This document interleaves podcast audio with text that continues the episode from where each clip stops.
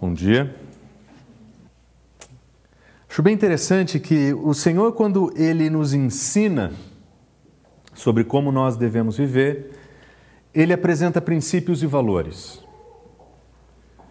E os princípios e valores que Ele ensinam, quando nós entendemos e aplicamos nas nossas vidas, eles transformam o modo como nós vivemos e eles transformam o modo como nós vemos a vida.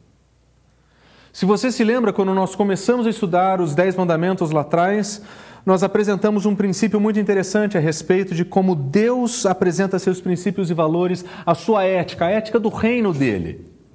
E a ética do reino dele que nós estamos vendo, ela, ela era primeiramente dedicada ao Senhor, ela era vertical. Ela tem a ver com o modo como nós vivemos com Deus, tem a ver com o modo como nós nos relacionamos com Deus.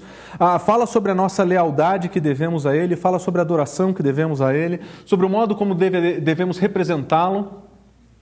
Mas ele também fala sobre valores e princípios que dizem respeito à vida e à comunidade, por isso eles são também horizontais. E nós estabelecemos um princípio muito interessante que todos os dilemas que nós temos hoje, seja na área do trabalho, seja na área da ética, ah, eles são todos primeiramente espirituais. Antes de qualquer coisa, eles são primeiramente espirituais. Quando nós pensamos na família e conversamos sobre o princípio da honra, ah, nós percebemos que o modo como nós vemos a família, a importância que a família tem, faz toda a diferença com o modo como nós nos relacionamos com os nossos pais. Quando nós conversamos sobre o princípio da vida, nós percebemos o como a vida é importante e precisa ser valorizada e como isso modo como, eh, muda o modo como nós nos, nos relacionamos com o outro. Nós valorizamos a vida do outro. Nós zelamos pela vida do outro. A vida é preciosa demais para ser desperdiçada. E quando nós olhamos para o princípio do casamento na semana passada, nós vemos a mesma coisa. Nós vemos que o Senhor, ele estabelece valores e princípios para o casamento, que quando nós entendemos, eles mudam o modo como nós vivemos e mudam o modo como nós vemos a vida. Não é simplesmente uma questão do Senhor mudar o nosso coração, ele muda o modo como nós vemos e pensamos a respeito do mundo. Esses princípios e valores, eles nos transformam por completo, de dentro para fora. E o que nós olhamos na semana passada é que esse princípio a, a do casamento ele é estabelecido em três conceitos interessantes. O primeiro é a santidade do casamento, que foi Deus que estabeleceu. Ele estabeleceu o, casamento como uma aliança, é um compromisso de mutualidade, de mútuo pertencimento. E nós vimos que o casamento ele exige fidelidade. Para funcionar como aliança, para ser abençoado pelo Senhor, precisa de fidelidade. Para andar junto, precisa estarem olhando para o mesmo lado, na mesma direção, e, e em parceria. Fidelidade. E nós vimos que nós precisamos olhar para os nossos relacionamentos como aliança. Nós precisamos relembrar que os votos do nosso casamento não são simplesmente palavras que nós soltamos ao vento, são os nossos compromissos. É na saúde, é na doença, é na pobreza, é na riqueza. Não existem condições para a manutenção dessa aliança. Nós, nós percebemos que para esse princípio a, a, ser usado, nós precisamos manter a nossa aliança, nós vamos fazer a nossa parte para que essa aliança se, se mantenha de pé e nós vamos proteger a aliança, nós vamos cuidar um do outro para que essa aliança seja mantida. Esse é o princípio do casamento. Mas quando nós vemos o princípio do casamento e nós entendemos e ele transforma o nosso coração, o modo como nós vemos as nossas relações, o nosso relacionamento com o nosso cônjuge, nós percebemos que ele também muda a nossa visão de como nós olhamos para fora. Ele muda o modo como nós entendemos essa instituição do casamento. E por isso eu chamo a sua atenção novamente para o sétimo mandamento, porque nós vamos voltar a observar o quanto esse princípio do casamento é importante e que diferença absurda ele faz quando nós olhamos para a nossa sociedade. Quando nós interagimos com os nossos valores, os princípios que nós recebemos de Deus em uma sociedade que é plural, que é diversa e caótica. Por isso, abram suas Bíblias em Êxodo, capítulo 20, versículo 14, nós vamos ler o seguinte texto, e esse é o sétimo mandamento: Não adulterarás. Como mencionamos, a lei não adulterar protege um valor, um princípio importante que nós chamamos de princípio do casamento. Não adulterar protege o casamento. Essa é a ideia da lei, é apresentar uma negativa, dizendo não faça isso, não porque a ideia é ter uma lei, não porque a ideia é criar uma religião do não pode, não, é simplesmente porque existe algo valoroso demais, de muito valor, que não pode ser desperdiçado. E o nome disso é o casamento. Mas como é que nós vamos definir o adultério? Quando nós olhamos para o texto na semana passada, nós observamos que o adultério ele pode ser definido de uma maneira estrita.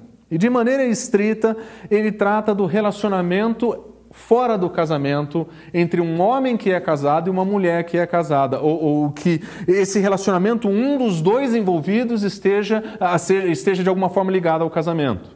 Nós fizemos aquela distinção entre o casamento que é, o sexo que é feito antes do casamento e o sexo que é feito fora do casamento. Querendo dizer o quê? Que aquele que é feito antes do casamento, embora tenha suas implicações, embora tenha seus princípios que precisam ser preservados a partir da Escritura, esse, o adultério ele trata em particular daquele relacionamento conjugal que viola a aliança, viola o compromisso, o princípio do casamento. É aquilo que nós lemos em Levítico 20, 10.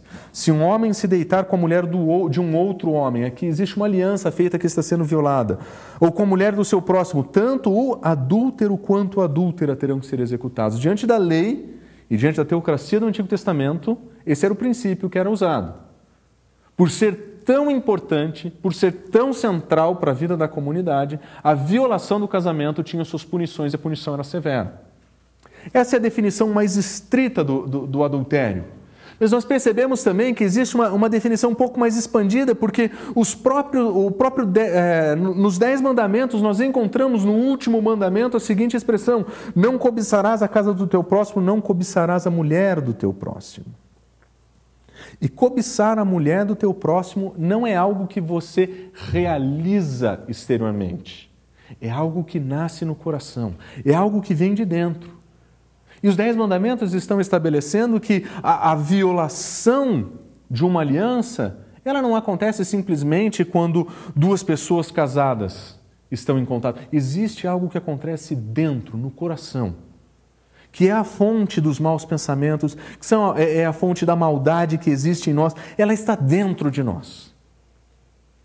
E é muito interessante que quando Jesus explica o princípio do adultério, ele usa esses dois mandamentos para nos ensinar. Ele usa tanto o conceito do adultério, numa perspectiva expandida, mas ele aplica isso de uma maneira muito maior. Porque ele diz o seguinte em Mateus capítulo 5, versículos 27 e 28: Vocês ouviram o que foi dito, não adulterarás. Olha lá, ele voltou para o mandamento. Ele lembra do que o mandamento fala. Mas olha o que ele diz: Mas eu lhes digo: qualquer um que olhar para uma mulher para desejar é algo que está no coração já cometeu adultério com ela no seu coração. Existe uma violação da aliança que acontece aqui dentro de nós. E que quando nós colocamos a régua da moralidade divina nos comportamentos das pessoas, talvez a gente possa olhar e dizer assim: tá vendo? Eu sou melhor do que Fulano. Observe, eu não adultero. Mas quando Deus pega a sua ética como uma régua e mede o nosso coração, não sobra ninguém. Somos todos pecadores. Somos todos estragados por dentro. E é por isso que a gente precisa tanto da graça de Deus. É por isso que nós precisamos tanto da graça de Deus manifesta em Cristo Jesus. Quando Jesus Cristo morreu no nosso lugar, naquela cruz, para pagar os nossos pecados, Ele queria oferecer para nós uma novidade de vida, uma transformação de vida que começa de dentro para fora que trabalha do coração para as ações. Uma mudança completa do coração. E quando nós entendemos que os princípios e valores de Deus, eles mudam a nossa vida, nós começamos a perceber que ele muda a forma como nós vemos o mundo. E quando nós olhamos para o adultério nos Dez Mandamentos, nós percebemos que esse é o único dos Dez Mandamentos que tem algum teor de ética sexual. Nós não temos nenhum outro princípio em nenhum outro lugar nos Dez Mandamentos que toque no casamento ou numa ética que seja relacionada ao sexo no casamento. Então, por que, que o adultério então é condenado nessa ética do reino? Por que, que ele é tão perigoso? Por que, que ele é tão ruim? Os princípios são simples. Primeiro, porque ele viola a santidade do casamento. Ele viola um relacionamento que foi estabelecido por Deus. O casamento, tal como nós entendemos, e aqui começa a nossa a mudança do nosso modo de ver o mundo. Ele viola esse relacionamento que ele foi estabelecido por Deus. O, o, o, casamento não é um relacionamento estabelecido pelo Estado, não é um relacionamento estabelecido pela família, não é um relacionamento estabelecido pela cultura. Quando nós entendemos que Deus cria o casamento, nós entendemos que o adultério viola essa criação. Ele viola o relacionamento primário das relações humanas. Nós já vimos isso, que a família é o cerne da construção de uma sociedade. E numa sociedade que vive como um reino de Deus, a família é muito importante para ser violada. Ela viola a estrutura básica da sociedade de modo geral. Crianças são formadas em casa, elas são educadas na escola, educadas no sentido cognitivo, mas elas são formadas em termos de caráter dentro de casa. Não à toa temos tantas crianças mal educadas hoje no mundo. Porque em casa deixou-se de fazer o que deveria ser feito, ou os lares foram desfeitos, ou famílias foram destruídas, e agora aquela estrutura básica da sociedade foi relegada ao ambiente escolar. O professor tem que educar, formar e transformar o aluno em um cidadão saudável. Mas nós sabemos que, na perspectiva de Deus, esse não é o lugar, esse não é o modo. Porque quando o Senhor começa a transformar a nossa vida, Ele também começa a transformar o modo que nós vemos a realidade. Por que, que o adultério é tão ruim na aliança? Porque ele viola a aliança. Ele é tão ruim nos Dez Mandamentos, é porque ele viola a aliança. Ele rejeita as responsabilidades de cônjuge. Quando nós vimos o casamento, ele apresenta responsabilidades. O marido tem responsabilidades para com a mulher, a mulher tem responsabilidades para com o marido. E quando eles rejeitam essas responsabilidades, e eles deixam de cumprir essas responsabilidades, eles começam a procurar em outros lugares outra fonte de alegria, outra fonte de prazer, outra fonte de, de, de, de relacionamento. E rejeita o sexo como bênção de Deus e passa a viver o sexo como o próprio prazer. Numa sociedade hedonista, individualista e secularista como a nossa, o prazer é o que mais importa. E se o meu relacionamento não produz o prazer que eu gostaria de tirar, que ele não me oferece o prazer que eu gostaria de ter, então eu tenho o direito de ser feliz e procurar isso em outro lugar. E nós vemos que no Antigo Testamento era uma violação porque também sofria punições, existiam punições. O adultério tinha punições severas no Antigo Testamento. Dada a seriedade e importância da família, o adultério tinha punições severas. Talvez você não saiba disso, mas a ideia de que adultério é crime, até mesmo na nossa legislação, isso era, é, é, era, era, é, era um elemento que fazia parte do nosso código. Até 2005, escuta, 2005, adultério era considerado crime pela nossa legislação. Não era tratado como tal há muitos anos, tanto é que foi retirado. Mas o conceito de que o adultério precisa ser punido é um princípio que se transcreve em muitas legislações ao redor do mundo, inclusive na nossa. É por isso que quando o Senhor começa a transformar as nossas vidas, nós começamos a ver as coisas de um modo diferente. Por que, que o adultério é tão. Ele, ele é condenado nos Dez Mandamentos? Porque viola o princípio da fidelidade do casamento. O casamento exige fidelidade. O adultério é o ápice da infidelidade, é a manifestação mais brutal e grotesca da infidelidade. Como Provérbios diz, um pai ensinando seu filho, ele diz: a sabedoria de Deus também o livrará da mulher imoral, da pervertida que seduz com palavras, aquela que abandona quem desde a juventude foi seu companheiro e ignora a aliança que fez diante de Deus. A infidelidade, o adultério, é esse ignorar da aliança, é esse abandonar o companheiro. E é por isso que o adultério é veementemente proibido nos Dez Mandamentos. Existe um valor que ele protege, o valor que ele protege é o casamento. Se nós olharmos somente para a lei, para a negativa, nós podemos criar uma cultura legalista que diz nós cumprimos a lei porque nós não estamos adulterando. Mas na semana passada nós paramos para pensar, mas e o nosso casamento como está? Como é que nós estamos valorizando aquilo que Deus valoriza? E como eu mencionei, o adultério é o único mandamento nos Dez Mandamentos que toca no assunto de uma ética sexual. O adultério ele é apresentado aqui nos Dez Mandamentos como a mais importante forma de violação do princípio do casamento nos dias de Moisés. Existiam outras violações do casamento nos dias de Moisés. Levíticos capítulo 19 e 20 ele vai mostrar várias outras atitudes que também violam o princípio do casamento, como no caso do incesto, que seria o relacionamento entre pessoas da mesma família, um relacionamento sexual entre pai e filha viola o casamento, também está na lei. Fala sobre a bestialidade, o relacionamento entre homens e animais. São vários as práticas que violam o princípio do casamento. Mas o adultério foi ressaltado como o mais importante, aquele que precisava ser lembrado, porque provavelmente esse era o mais difícil. E nos dias de Moisés, o adultério era a forma talvez mais recorrente, ou mais perigosa da violação do casamento que existia, a tal ponto que foi esse o mandamento que Deus escolheu para os dez mandamentos, como o sétimo mandamento. E quando nós olhamos para os dez mandamentos, nós precisamos nos perguntar: quais são as formas de violação do princípio do casamento dos nossos dias. O adultério é uma forma de violação do casamento dos nossos dias? É claro que é. É a única? Não de modo nenhum. É a mais importante? Eu sugeriria que não. Muito embora seja, seja terrível o adultério, muito embora o adultério seja, seja algo desprezível da perspectiva de Deus, Existem dois conceitos, duas violações que estão presentes na nossa cultura.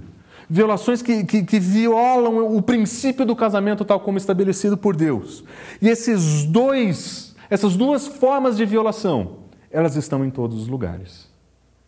E eu acredito que o adultério é apenas um resultado do primeiro conceito, entre tantos outros que nós vamos observar. Mas quais são essas formas, então, de violação do princípio do casamento que estão vivas e fortes nos nossos dias? O primeiro deles, eu diria, é, é o conceito da banalização do casamento. Casamento é qualquer coisa. Casamento hoje em dia é cerimônia, é festa. O casamento hoje é aquilo que você faz quando você chama os seus amigos para dar um jantar. Casamento foi extremamente banalizado. É um evento, um evento social não é um compromisso de vida. É um evento onde tudo tem que ser lindo e tudo tem que ser perfeito, e nada contra cerimônias lindas. Mas quando o casamento só é uma cerimônia linda, algo está terrivelmente errado com o modo como nós entendemos o casamento. Quando o casamento é banalizado, vários outros males acontecem na sequência. Mas vamos se lembrar como que o casamento deveria ser? O casamento deveria ser definido por Deus. Esse é o modo como nós entendemos, é assim que nós vemos o casamento. Quando nós olhamos para as Escrituras, é isso que nós aprendemos. Porque o Senhor, quando nos transforma, Ele também transforma o modo como nós vemos as coisas. E nós acreditamos que o casamento deveria ser definido por Deus. Nós acreditamos que o casamento deveria ser modelado pela sabedoria divina. E nós acreditamos que o casamento deveria ser administrado pelo casal debaixo da graça de Deus. São dois que se tornam uma só carne, é um mútuo pertencimento de dois. Mas como o casamento é nos nossos dias e como a maioria das pessoas olha para o casamento? Eles entendem que ele é conceituado pelo Estado. O Estado é que tem que dizer o que o casamento é, o que pode e o que não pode. O Estado é que tem que, é o Estado que tem que definir o que o casamento significa. Ele é modelado pelo ambiente cultural. Ele é liderado pelas celebridades pelos youtubers, bloggers, vloggers e, e todas as outras pessoas que aparecem na TV. Eles modelam o que o casamento é. Eles que dão entrevistas sobre como entram e saem de casamento a todo momento. Casamento é algo que eles fazem quando querem, quanto querem. Mas o ambiente cultural é aquecido por um individualismo terrível, onde cada um faz o que quer. Nós vivemos o, o, momento, é, é, quase que uma, uma restauração, um, uma ressurreição do espírito de juízes. Cada um fazia o que era certo segundo os seus próprios olhos, com adendo, de acordo com seus próprios desejos. O cara faz o que quer, do jeito que quer. Ninguém tem. Quem é você ou quem é quem quer que seja para dizer o que, que eu posso fazer? Eu quero ser feliz do meu jeito. E agora o casamento ele é administrado pelo indivíduo que ao invés de contar com a bênção divina, ele conta com a maldição dos desejos egoístas. Ele entra para um relacionamento que era para ser a dois, mas ele está extremamente comprometido e tão comprometido consigo mesmo que ele não consegue dividir. E agora o casamento é administrado por cada um por si. Não é os dois se tornando uma só carne, não é mútuo pertencimento. É um contrato de amizade prolongada por um período determinado da vida, enquanto eu me sinto feliz com você e você comigo. A gente entra e sai a hora que der vontade. Esse é o ambiente cultural dos nossos dias. E quem que organiza essa bagunça é o Estado. O Estado tem que se virar para dizer o que é casamento, o que não é casamento, quem pode e quem não pode. É isso, casamento nos nossos dias. Ele é isso. Mas o que acontece quando nós assumimos esse modelo? O que acontece quando nós banalizamos o casamento desse modo? Bom, a primeira coisa que acontece é que as pessoas deixam de tratar o casamento como aliança. O conceito de compromisso mútuo, de sacrifício, de um se doar pelo outro, é a primeira coisa que cai fora. Não é aliança. Hoje nós temos uma visão consumista. Nós queremos encontrar no outro algo que seja bom para mim. Eu quero encontrar no outro algo que me satisfaça, eu quero encontrar no outro algo que me faça feliz, que me dê o meu prazer que eu quero, do jeito que eu quero. E se eu não tenho, eu busco em outro lugar. É como entrar, como eu mencionei na semana passada, em um supermercado para fazer compras. Se naquele supermercado não tem o específico produto que você está procurando, o que você faz? Você vai para o próximo. E os nossos dias, os relacionamentos têm sido tratados dessa, dessa maneira. Se eu não encontro o que eu gostaria, eu procuro em outro lugar. Parece um contrato de compra de, de produto pela internet. Você tem sete dias para devolver. Se você comprar direitinho, fizer direitinho, é um contrato assinado. Não importa o que você fez com a caixa do projetor, você sempre pode dar um jeito de devolver. Esse é o contrato do casamento. Sempre tem devolução. Desde que você não extraia a caixa. Relacionamentos líquidos e informais. Relacionamentos líquidos foram uma expressão criada ah, por, um, por um filósofo polonês chamado Zygmunt Bauman. E ele traz a ideia de que os relacionamentos são como água na mão, ele escorre pelos dedos. Você não consegue, as coisas não conseguem mais ter estabilidade, elas não se solidificam. O mundo é tão caótico, está em tanta transformação, que ninguém realmente para tempo suficiente, para pensar tempo suficiente para viver uma transformação. E essa liquidez da vida contemporânea se traduz em relacionamentos, onde os relacionamentos são feitos para não durarem. Eles são como produtos importados da China, eles vieram para quebrar. Tudo escorrendo pelos cantos.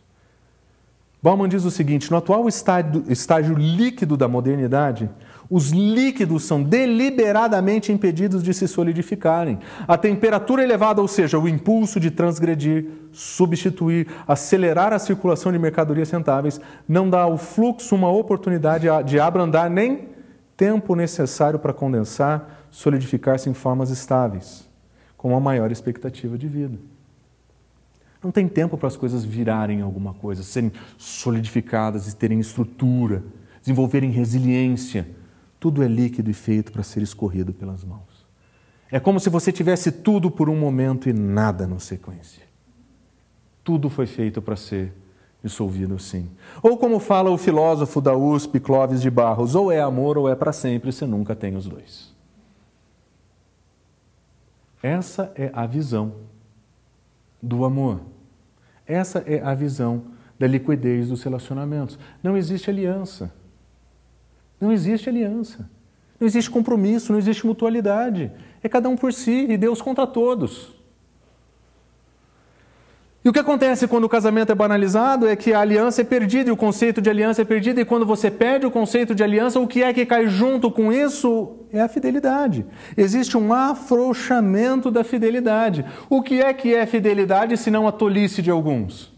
Porque se o casamento não foi feito para durar, as coisas foram feitas para quebrar, ah, nós vamos terminar em divórcio, por que é que eu vou me esforçar em fidelidade? Quando eu cansar dessa, dessa rotina, eu procuro outra coisa para fazer. A fidelidade perdeu o seu lugar. E aqui nós encontramos o adultério. E aqui nós encontramos tantas outras formas de violação do casamento. Aliás, você encontra esse afrouxar da, da fidelidade, inclusive na linguagem jurídica. Se você observar quais são os deveres do casal perante a lei, o número um é, é fidelidade recíproca. O que significa que ambos têm que viver um relacionamento de fidelidade. Fidelidade no casamento não é coisa de um, é coisa dos dois. O Estado sabe disso. Mas como é que se define fidelidade nesse conceito? E linguagem jurídica é vaga. Não é a minha área de expertise, mas me parece que quando os juristas falam sobre fidelidade, eles, eles diferem entre aquilo que é traição e aquilo que é infidelidade ou adultério. A traição não viola o casamento, ou seja, você pode trair a confiança de alguém sem ser infiel a essa pessoa. E você tem que ter então a infidelidade. A infidelidade precisa, como dizem alguns juristas, alguns advogados, precisa do ato carnal, o que significa que precisa ter sexo, precisa ter uma violação física. Ou seja, se uma pessoa trai a sua confiança dando uns beijos em alguém fora daí, nem por isso isso seria configurado infidelidade. Troca de mensagem de celular não configuraria. Precisa de algo físico. Me lembro uma vez, enquanto fazia uma corrida em Campinas, tive o privilégio de conhecer dois ultramaratonistas. Eu nem sabia que eles existiam. Mas são homens que correm, no caso, dois homens, homens e mulheres, mas no caso, dois homens ah, que correm pra caramba. Eles estavam se preparando para uma prova de 90 quilômetros, ultramaratonista mesmo, coisa de gente doida. Eles fizeram um treinamento dias antes em que eles, eles teriam corrido subindo uma montanha e que a inclinação, a elevação tinha dado um quilômetro de elevação. E eles foram correndo em volta daquilo. Coisa de doido. Magros, bonitos, fortes, casados. Os dois. E eles falam como era difícil manter uma vida de casado e fazer tudo isso de esporte. E um deles explicando a sua situação, ele falou: Ah, mulher teve filho, aí você sabe, né? Não vejo mais. Aí o que você tem que fazer? Você arruma uns para fora. Ele disse essa frase: O que não é visto, não é sentido, não é verdade. Se a esposa não ficar sabendo, ela não vai sentir, logo nunca aconteceu. Frouxidão da fidelidade. Frouxidão da fidelidade. Mas o que mais me assusta na frouxidão da fidelidade dos nossos dias é a ampla aceitação da pornografia como parte da família. É assustador. Talvez você tenha crescido com um pai que mantinha em casa revistas pornográficas. Ou você tenha convivido com um tio, um primo, um amigo cujo pai tinha esse tipo de revista dentro de casa. E era conhecimento da família e da esposa que aquele homem cultivava aquele tipo de literatura. Lembro de ir uma vez na casa de um amigo estudar, fazer um trabalho, e na sua escrivania, onde nós estávamos estudando, todas as gavetas eram preenchidas com revistas masculinas, todas. E era a forma em que o pai via de instruir o seu filho sobre como ele deveria ser, com o consentimento da mãe. É assustador o quanto a pornografia é vista nos nossos dias como uma não violação do casamento. Me lembro de receber uma vez um jovem casado pedindo ajuda, e ele disse o seguinte: Você sabe como é. Esposa engravidou, teve filho, está cansada, e eu estou sentindo muita falta de namorá-la. Eu falei: Como você está lidando com isso? Ele falou: ah, Você sabe, Deus perdoa, mas todo dia antes de dormir eu vou num determinado site para ver pornografia. Mas Deus perdoa, então qual que é o problema? O problema é que você está violando a aliança de casamento, você fez sua esposa, isso chama adultério. E ele nunca tinha parado para pensar nisso. Criado na igreja. Frouxidão da fidelidade. E é impressionante o, com, o quanto a pornografia tem entrado na nossa sociedade. Alguns dados de um site chamado Covenant Eyes, um site cristão dedicado ao monitoramento das atividades da pornografia na internet. Eles dizem o seguinte: um site, que eu pretendo não revelar o nome, teve 33,5 bilhões de acessos em 2018, 5 bilhões a mais do que no ano anterior. Dá uma média de 92 milhões de visitantes por dia. Por dia. A pornografia na internet é algo tão terrível que o, o, as ferramentas de pesquisa registram 962 pesquisas sobre o assunto por segundo. 3 mil dólares são gastos por segundo com pornografia no mundo hoje. 88% dos vídeos contêm violência física contra mulheres e abuso físicos e verbais contra as mulheres. Ah, o, o relatório também fala sobre a quantidade de drogas que essas meninas precisam usar um número que eu não vou lembrar mais, mas altíssimo de consumo de, de, de maconha e êxtase e cocaína para conseguirem fazer o que precisam fazer na frente das câmeras. Um outro relatório aponta a relação entre o tráfico sexual e, e a pornografia. Porque alguns dizem, qual é o problema de gostar um pouco de pornografia? Ele não fere ninguém, fere aquelas mulheres. Você contribui para a escravidão sexual de mulheres que precisam ser drogadas para serem filmadas, para você ter 30 segundos de prazer na frente do computador. E me impressiona que nesse contexto de banalização do casamento, a pornografia tem sido recebida dentro de casa com braços abertos. São maridos e mulheres que querem assistir pornografia para apimentar a relação.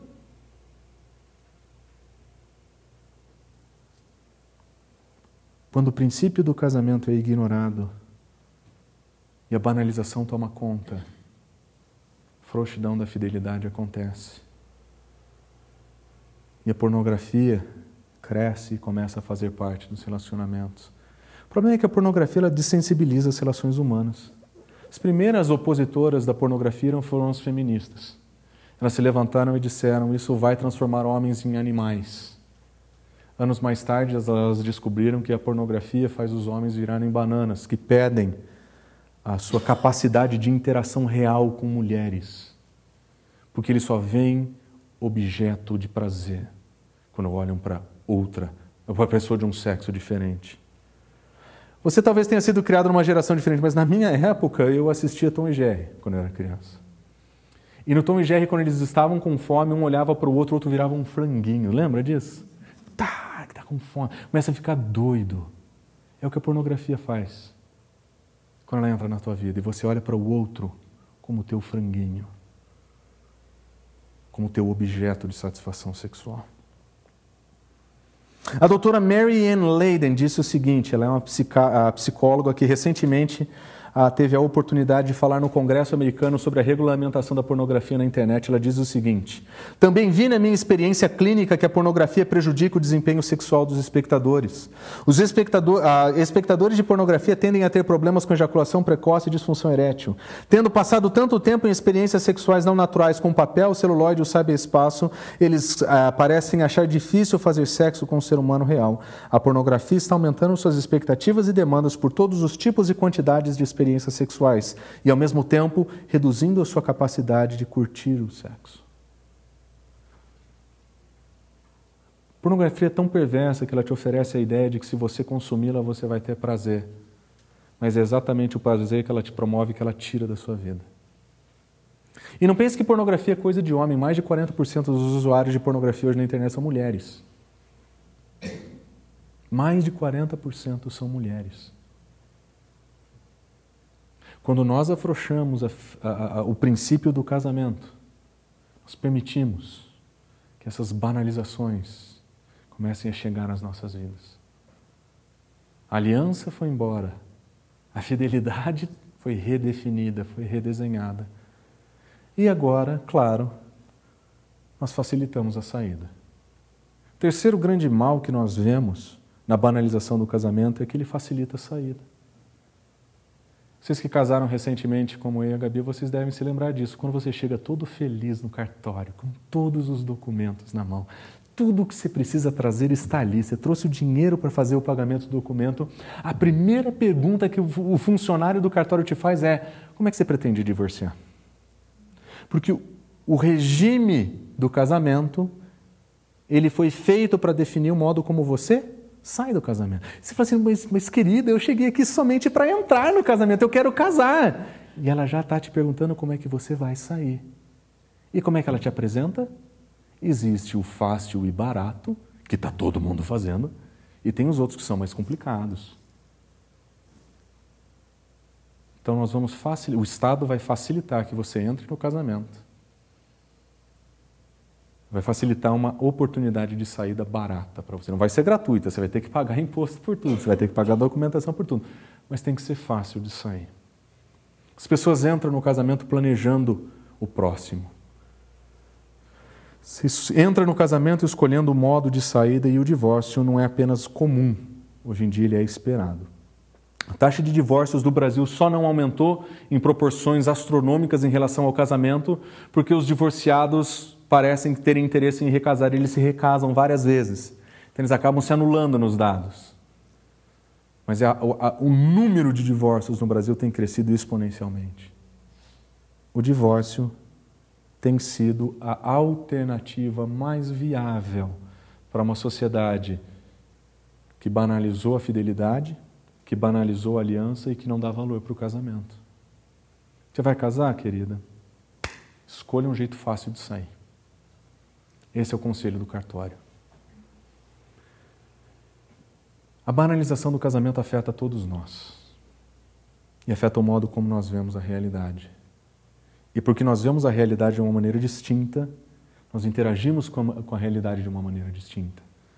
E é por isso que, além da banalização do casamento, nós precisamos precisar, é, pensar em um outro elemento que nós vamos chamar de redefinição do casamento. Nós estamos vivendo período, um período no qual o casamento tem sido redefinido. Vamos observar o, como é que nós veríamos o casamento da perspectiva de Deus. Quando nós olhamos para a Escritura e a sua sabedoria, nós veríamos o seguinte: que de acordo com a instituição divina, a, a espécie do casamento era humana. Deus criou tudo o que existe, disse para os animais: vocês vão multiplicar e encher a terra.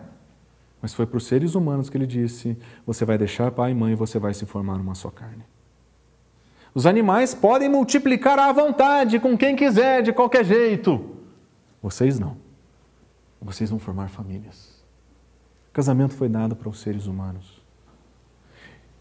E ele tinha uma idade estabelecida eram para adulto. A, a, casamento era coisa de gente grande. Ele tinha que ser capaz de sair da casa dos pais e sustentar um novo lar. Esse novo núcleo familiar tinha uma aliança, um precisava prometer para o outro coisas, fidelidade, companheirismo para o resto da vida. Mas eles precisavam se sustentar para a vida toda. Não era coisa de criança, era coisa de gente grande, é coisa de adulto. Tinha um número, porque os dois se tornam uma só carne. Tinha gênero, era homem e mulher. E tinha um propósito, era a glória de Deus. O casamento foi feito para espalhar a imagem de Deus pelo mundo.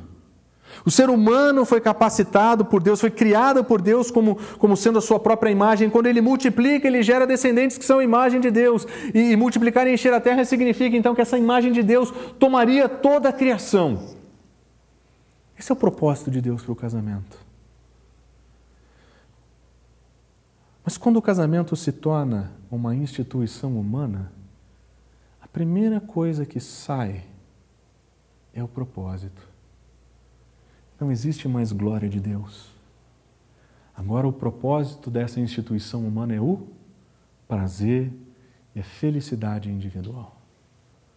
Quando, nós faz, é, quando a sociedade redefine o casamento e tira o casamento da esfera ah, de Deus. E ele coloca agora para a esfera humana, onde cada um determina o que quer, o alvo do casamento, o princípio final. É o prazer. E você pergunta para a sociedade que definiu o prazer como propósito do casamento e pergunta qual é o gênero do casamento então? Não importa.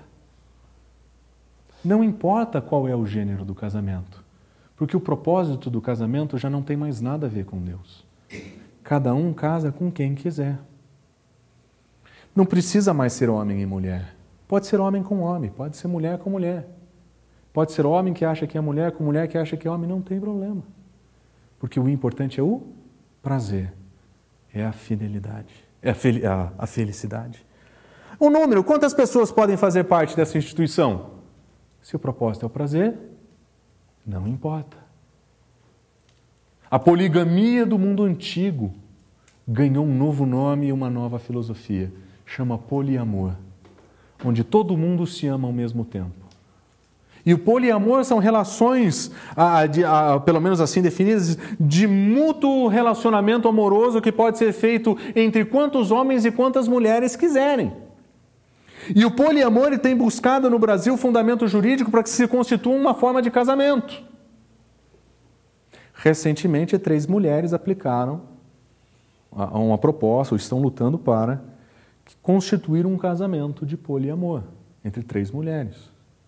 Em outros lugares do mundo, nós vemos dois homens e uma mulher, ou duas mulheres e um homem, nesse relacionamento chamado de poliamor. Quantas pessoas fazem parte do casamento? Se o foco é o prazer, não importa. Cada um faz o seu do seu jeito. Se eu não me engano, hoje, uma mulher no estado de Minas Gerais, se não me engano, também na cidade de Belo Horizonte, ela está se casando consigo mesma. É a famosa sologamia. Você vai casar sozinho. Provavelmente uma pessoa que cresceu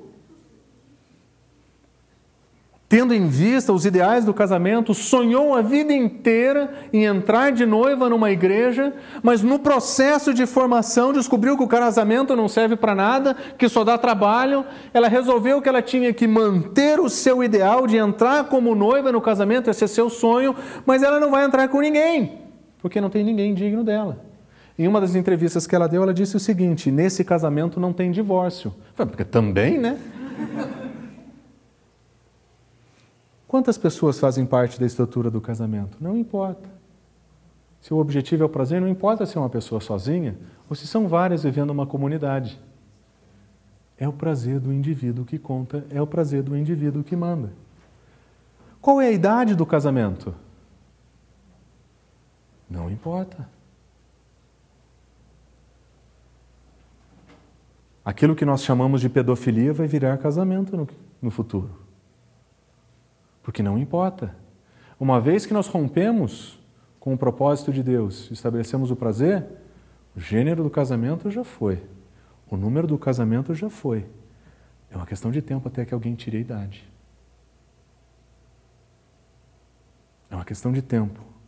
E já existem pessoas lutando para que aquilo que nós chamamos de pedofilia ou pederastia seja reconhecido como uma forma legal. Porque quem legisla o casamento mesmo ah, é o Estado. E se o Estado conceder esse direito, esse é um direito que todos aqueles que estão debaixo daquela legislação vão ter de chamar aquilo de casamento. Mas se caírem a barreira do gênero, do número e da idade, qual é a próxima que vai cair? A da espécie. No Canadá já tem uma lei que aprova desde 2015 relação entre seres humanos e animais. Eles podem casar com uma ressalva, desde que não exista, não exista uh, relacionamento físico. Se você viver um relacionamento de amor platônico com o seu cachorro, você pode se casar com ele no Canadá. Na Alemanha, um pedido um pouco mais forte do que esse, no ano passado, chegou à Suprema Corte Alemã, que, por um ato de bom senso, rejeitou a proposta. Mas a proposta era uma proposta de casamento entre homens e animais que incluísse o ato.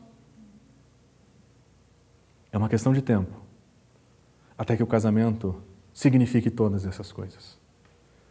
E se o casamento significar todas essas coisas, ele não significa absolutamente nada. Nós vivemos em um mundo em que o casamento tem sido destruído. E como eu mencionei para vocês no começo, quando o Senhor começa a transformar o nosso coração, nós começamos a entender os seus valores e os seus princípios, nós mudamos o modo como nós vemos a nossa realidade. E nós olhamos para fora e nós vemos caos. Nós olhamos lá fora e nós vemos pluralidade, diversidade, sim, mas é uma pluralidade, diversidade ruim. Não é pluralidade, é uma pluralidade de ideias positivas.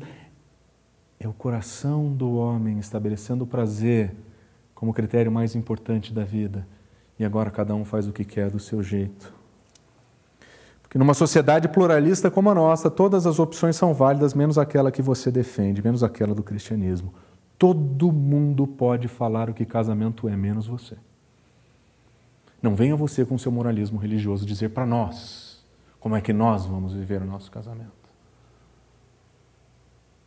Todo mundo tem vez e tem voz, menos o cristianismo. Por que será?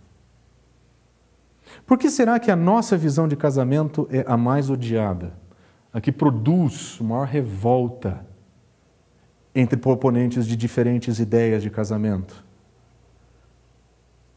A impressão que eu tenho é que eles sabem que eles estão errados e que o único que pode trazer bom senso para aqueles que não sabem é o cristianismo. É a verdade do Senhor. A impressão que eu tenho é que eles poderiam escolher inúmeras religiões para se opor. Mas eles se opõem veementemente contra aquela que poderia, de fato, apresentar algum tipo de resistência. Mas deixa eu propor para você uma coisa. Imagine por um momento uma sociedade que viva de fato o princípio do casamento. Lembra aquele casamento estabelecido pelo Senhor? Lembra aquele que era de aliança, fidelidade, mutualidade? Lembra aquele casamento que nós vemos nas Escrituras? Pare por um momento e pense uma sociedade que viva isso de fato. Considere por um momento, só por um momento.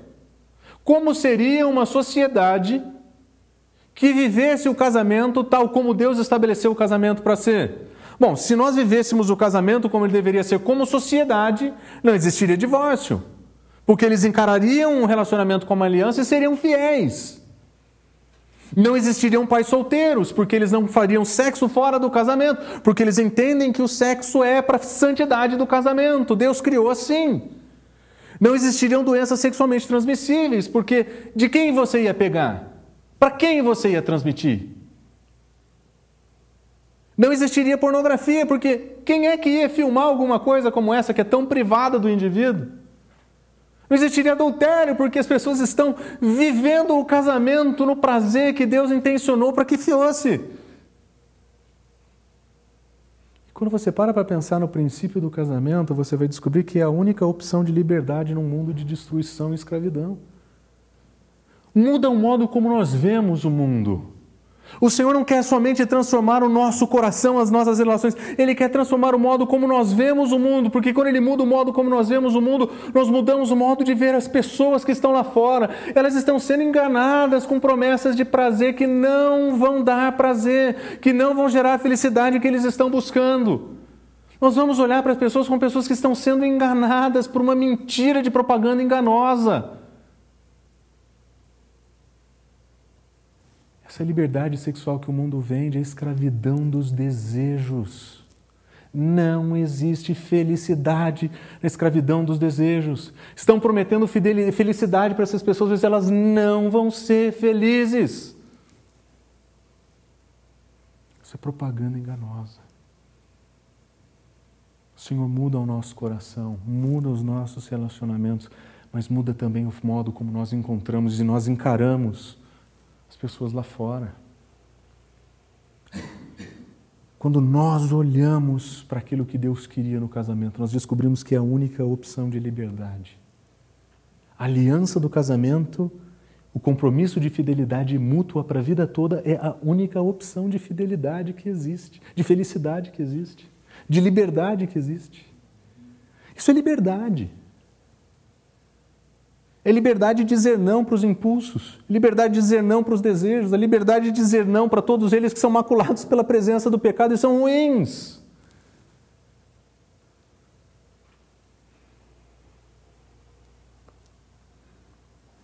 E o que nós devemos então fazer?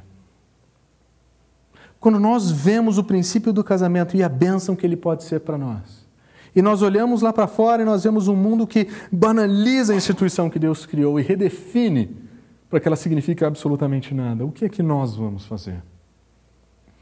Existem três princípios que o autor de Hebreus nos ensina.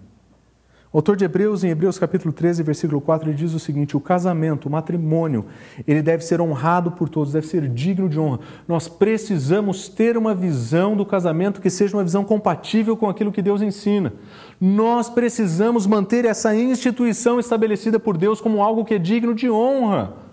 É algo que é sagrado é algo que deve ser protegido, é algo que deve ser cuidado. Nós vamos cuidar dos nossos casamentos, com certeza, mas nós vamos cuidar do casamento dos nossos irmãos também, para que eles vivam a beleza do casamento, para que eles vivam a liberdade do casamento, para que a gente em comunidade ajude um ao outro a se proteger dos enganos e da falsidade que estão aí fora, porque o casamento deve ter alta honra entre nós.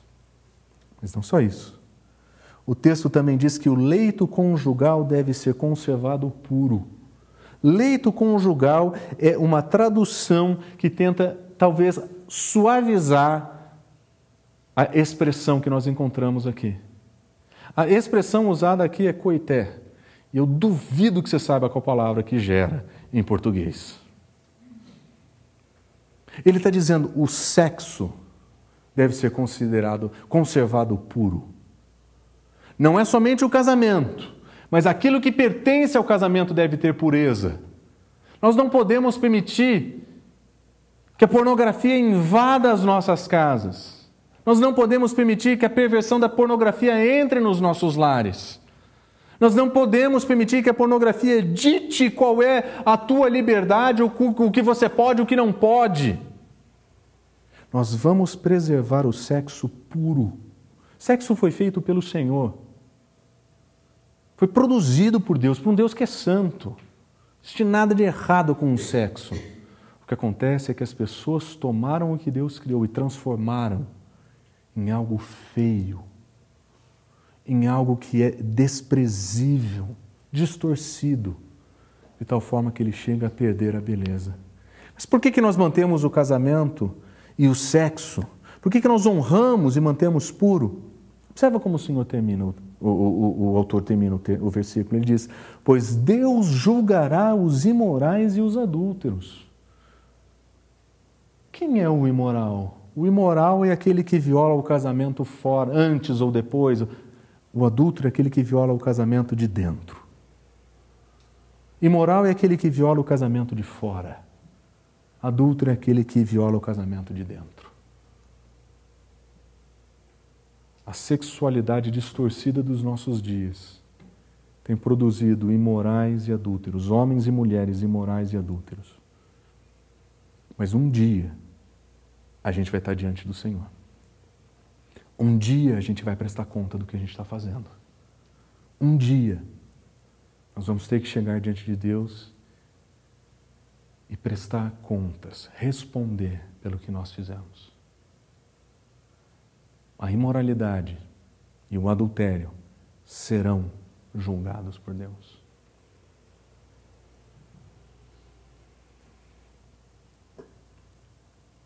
Sabendo da importância do casamento e da santidade do sexo, o que nós, como comunidade, vamos fazer? Eu proponho para vocês cinco compromissos. Cinco compromissos que você pode escrever e manter guardado com você para o resto da sua vida. Primeiro compromisso, eu diria, nós evitaremos o adultério a qualquer custo. O adultério vai destruir a família e o princípio do casamento. E nós vamos nos comprometer a evitar, custe o que custar, o adultério. Nós não vamos ouvir a propaganda enganosa desse mundo. Nós não acreditamos que exista nada positivo vindo do, do adultério. Número dois, nós nos distanciaremos do divórcio a qualquer custo. O divórcio não é uma linguagem para nós, porque nós acreditamos que o casamento é uma aliança. Nós queremos viver essa aliança. Nós não queremos viver uma vida a, a, que tenha é, um relacionamento de porta aberta, que a qualquer momento qualquer um entra ou sai nós vamos proteger o nosso casamento. E nós não vamos considerar, Nós vamos nos distanciar desse divórcio o máximo possível, porque o divórcio não vai trazer a felicidade que ele promete também. Você que já teve a oportunidade de conhecer alguém que tenha se divorciado, você sabe a luta e a dificuldade que é, especialmente quando tem filhos envolvidos. Crianças que se tornam o centro dos pais, mas pais que se odeiam. O que isso diz para criança? Relacionamentos que são completamente destruídos por causa do divórcio. Nós nos distanciaremos do divórcio a qualquer custo. Número três, nós abandonaremos a pornografia e adotaremos uma postura pública anti-pornografia. Alguém tem que amar as mulheres o suficiente para se levantar contra a pornografia e eu sugiro que isso sejamos nós. Sejamos nós. Se existe alguém que tem que ser pró-mulher nesse mundo, somos nós. Porque algumas ideologias que são feitas em nome das mulheres não têm cuidado das mulheres como deveriam ser cuidadas. E nós vamos abandonar, porque eu imagino que de alguma forma a pornografia já passou por você. Talvez o seu pai não tenha uma pilha de revistas durante a sua criação, mas você teve internet banda larga. E você passou pela experiência da pornografia de tal forma que ela grudou em você. Ela anda com você. Ela anda no seu bolso, no seu celular. Por isso, tenha coragem de se levantar contra a pornografia na sua vida, antes de falar qualquer coisa para alguém, mas tenha coragem de ser honesto o suficiente, procurar alguém que seja confidente, alguém que possa de fato te ajudar e dizer. E você dizer para essa pessoa: Eu tenho essa dificuldade na minha vida, eu preciso de ajuda. Eu fiz isso. O meu celular é bloqueado. Meu celular tem senha. Se alguém quiser entrar no meu celular em alguma coisa que seja classificado como adulto pelo filtro do celular, meu celular não funciona. Isso significa que eu não consigo entrar em alguns, algumas páginas de jornal, teologia.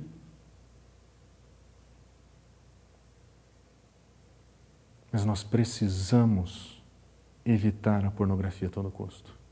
Porque ela está entrando dentro de casa e está destruindo a família. É melhor manter distância com clareza do que disfarçar achando que consegue viver sozinho. Nós vamos manter a visão cristã do casamento e nós seremos sensatos em defender a nossa visão. Infelizmente, em nome de Deus, pessoas insensatas têm se levantado para defender o casamento. São homens que promovem ofensas, são homens e mulheres que promovem injúrias, são líderes religiosos que tratam com falta de dignidade o outro. Nós vamos manter a nossa visão do casamento, mas nós sempre vamos enxergar no outro a imagem de Deus, nós sempre vamos enxergar no outro uma pessoa amada por Cristo. Nós não vamos desrespeitar ninguém. Nós não vamos ser desrespeitosos com ninguém. Nós não seremos. Ah, nós não vamos discriminar ninguém que pense diferente. Mas nós vamos lutar pelo direito de ter a nossa opinião, não somente clara na nossa consciência, mas clara para outras pessoas em volta de nós. E nós vamos precisar fazer isso de um modo sensato, porque nós não podemos usar da desculpa da verdade de Deus para ofender outras pessoas ou de dizer que é o arauto da verdade ofender outras pessoas. Esse não é o nosso chamado, essa não é a nossa função. Nós fomos chamados para amar as pessoas que estão na nossa comunidade e fora dela. E nós vamos ser sensatos no, modelo, no modo como nós defendemos a nossa posição. E nós vamos encarar o nosso casamento como uma aliança que nós pretendemos manter e proteger. O nosso casamento é uma aliança. E pelo nosso casamento nós vamos lutar. Pelo nosso casamento nós vamos pedir ajuda. Nós não vamos nos esconder atrás dos nossos problemas. Nós não vamos nos esconder nas dificuldades. Casamento é difícil, você que é casado sabe, você que não é casado devia saber. Não é fácil. Casamento não é fácil. mas é a única opção de liberdade que você vai encontrar nesse mundo. E a melhor experiência de vida que você vai encontrar também. Dá trabalho. Dá. Mas é muito bom. É muito melhor do que você tem ouvido aí fora. Aí fora você escuta que o casamento mata o sexo, né? que é a forma mais eficiente de acabar com o sexo é o casamento. E não é. A forma mais eficiente de acabar com o sexo é o egoísmo. O casamento, o casamento vai te dar liberdade para viver aquilo que Deus estabeleceu que deve ser vivendo. Aquilo que Deus estabeleceu como valor e como princípio. Não se escondam. Não acreditem na mentira que aquilo que as pessoas não sabem não afeta. Afeta. E nós somos uma comunidade que quer viver a transformação do Evangelho juntos. E nós vamos encorajar e desafiar uns aos outros a viver o casamento tal como Deus definiu para ser. Sem medo. Cinco compromissos. Nós vamos evitar o adultério a qualquer custo. Nós vamos nos eh, distanciar do divórcio a qualquer custo. Nós vamos abandonar a pornografia. Nós vamos manter a visão cristã do casamento. Nós vamos ser sensatos em defendê-la. E nós vamos zelar pelos nossos relacionamentos. Nós vamos lutar pelos nossos relacionamentos. Vamos orar?